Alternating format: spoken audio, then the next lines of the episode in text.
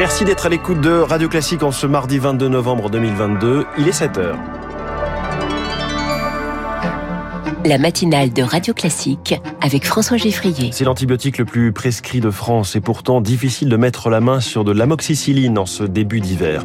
Un rendez-vous sans tambour ni trompette, le congrès des maires de France démarre aujourd'hui à Paris, sans discours d'Emmanuel Macron sur fond de relations toujours tendues. Kiev ou Moscou, deux jours après les frappes sur la centrale nucléaire de Zaporizhia, impossible de pointer un responsable.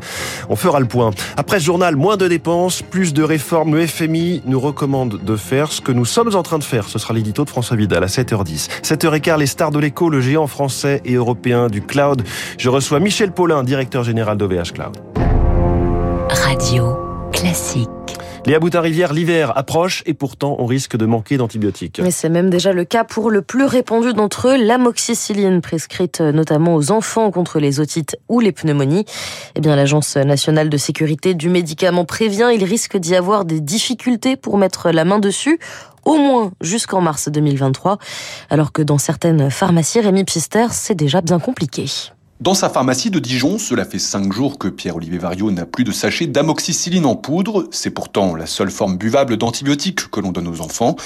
Et avec l'hiver, les infections comme les otites ou les pneumonies repartent à la hausse. La demande augmente. Concrètement, on dit aux patients alors de prendre des demi-cuillères. Et puis parfois, il faut qu'on voit avec le médecin pour carrément changer l'antibiotique. Il y a juste euh, aujourd'hui une production qui n'est pas là. Parce que le, le, médicament, on le met dans des sachets à base d'aluminium. D'aluminium, on n'arrive pas à l'avoir aujourd'hui. Cette pénurie n'étonne pas l'économiste de la santé Frédéric Bizarre. Selon lui, elle était prévisible depuis des mois, en cause de la guerre en Ukraine et les conséquences sur le prix de l'énergie, mais aussi et surtout l'ultra-concentration de la fabrication de la matière première en Chine. Près de 90% des principes actifs sont produits en Chine et la Chine est encore sous une tension du fait de la stratégie euh, zéro Covid. On voit bien que notre souveraineté sanitaire est fragile lorsque on ne contrôle pas la production euh, du principe actif. La France et les autres pays européens devraient, en tout cas à mon avis, essayer de travailler sur une relocalisation des médicaments les plus consommés, au moins en partie dans euh, un pays beaucoup plus proche. Avec un retour à la normale prévu pour seulement le printemps prochain, le mot d'ordre du gouvernement, c'est de moins consommer d'antibiotiques. Encore près de 3 Français sur 4 pensent qu'ils sont efficaces contre la bronchiolite ou même toutes les angines. Trop d'antibiotiques utilisés, mais pas assez de vaccins contre la grippe. La vaccination est en retard important par rapport à l'an dernier, selon les deux plus grands syndicats de pharmaciens. Ils craignent une épidémie particulièrement intense. Une épidémie que les hôpitaux auraient bien du mal à absorber. Et des établissements en souffrance. C'est pourquoi l'Assemblée nationale a approuvé hier une rallonge de leur budget. 543 millions d'euros en plus pour compenser notamment les surcoûts liés au coronavirus. La question des financements devrait aussi être évoquée lors du congrès des maires. La 104e édition de ce rendez-vous a lieu aujourd'hui à Paris et tous les édiles ont la même chose en tête, leurs finances à la peine et puis un certain sentiment d'abandon. Emmanuel Macron ne prononcera d'ailleurs pas de discours cette année. Et pourtant, Victoire Fort, le président ne peut plus vraiment se passer des collectivités. Le ton a changé, mais l'âge de guerre n'est pas pour autant enterré. D'un côté, l'Élysée revendique la santé financière des mairies est meilleure en 2021 qu'elle ne l'était en 2019 et les dotations sont au plus haut. De l'autre, les édiles s'étouffent presque. Nos finances sont à plat et nous roulons sur la jante, peste un cadre de l'Association des maires de France. La suppression de la taxe d'habitation reste un très mauvais souvenir. Chaque fois que le président veut faire un cadeau aux entreprises, il le fait sur le dos des collectivités, poursuit-il. Mais à l'Élysée comme à l'AMF, on sait bien qu'une variable a changé au Palais Bourbon. Avec sa majorité étriquée, le président est contraint de se tourner vers les territoires pour mener à bien son programme. Sécurité, transition énergétique, c'est ensemble qu'on trouve des solutions. Notre relation s'est apaisée, reconnaît le Palais. L'AMF politiquement en position de force, va avancer ses pions pour plus de décentralisation, donnant-donnant. Le congrès doit durer jusqu'à jeudi. Avec les oppositions, en revanche, pas de discussion. Un cinquième 49.3 a été déclenché hier sur le projet de budget de la Sécu. Comme les fois précédentes, la France insoumise a déposé en retour une motion de censure.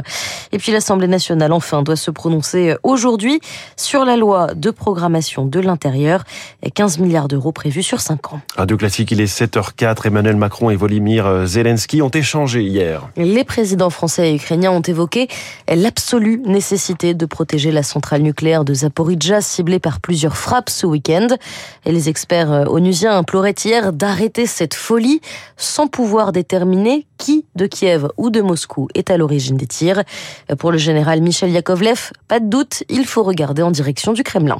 Quand les Russes sont en peine, ils inventent une crise. Ils l'allument et ils l'éteignent. Le seul effet stratégique de cette euh, crisette euh, orchestrée est que tout le monde s'inquiète et surtout détourne le regard de leur échec récent à Kherson. Si les Russes voulaient éviter que Zaporizhia devienne une crise, ils décréteraient Zaporizhia zone démilitarisée. Les Ukrainiens ne tireraient pas dessus, j'en suis convaincu, et il suffit que les Russes ne tirent pas dessus.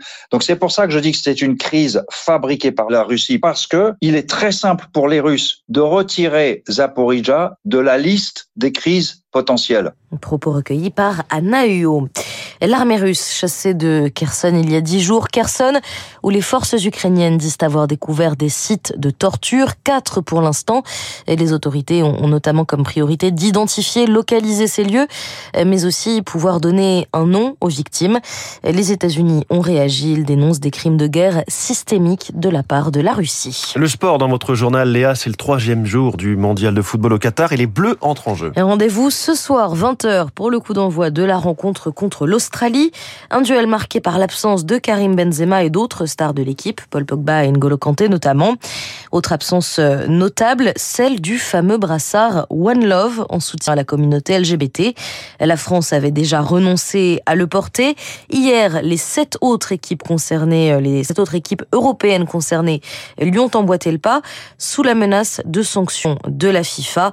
Une décision euh, incompréhensible pour Johan Lemaire, le président de l'association Foot Ensemble qui lutte contre l'homophobie dans le football. Je vois pas en quoi c'est un geste qu'on pourrait trouver euh, politique dans le mauvais sens du terme. Et si vraiment on prend un carton jaune, on met ce brassard, bah c'est terrible. Enfin, là, on a touché le fond. Si vous intervenez sur l'aspect sportif avec la possibilité de pas pouvoir jouer le prochain match parce que vous avez un avertissement, alors là, évidemment, je me mets à sa place. Je ne porterai pas le brassard. Là, c'est la FIFA qui déraille complètement. Des propos recueillis par Marine Salaville. Et je vous rappelle donc euh, l'horaire de ce match France-Australie. Ce sera ce soir à 20h. Merci Léa Boutin-Rivière, c'était votre journal de 7h sur Radio Classique. Vous revenez tout à l'heure à 8h. Le quoi qu'il en coûte, ça commence à bien faire, nous dit euh, le FMI. On va voir ce qu'il en est avec François Vidal et son édito dans un instant. Puis cette question, un Français peut-il rivaliser avec Google ou Amazon? Michel Paulin, directeur général d'OVH Cloud, est ce matin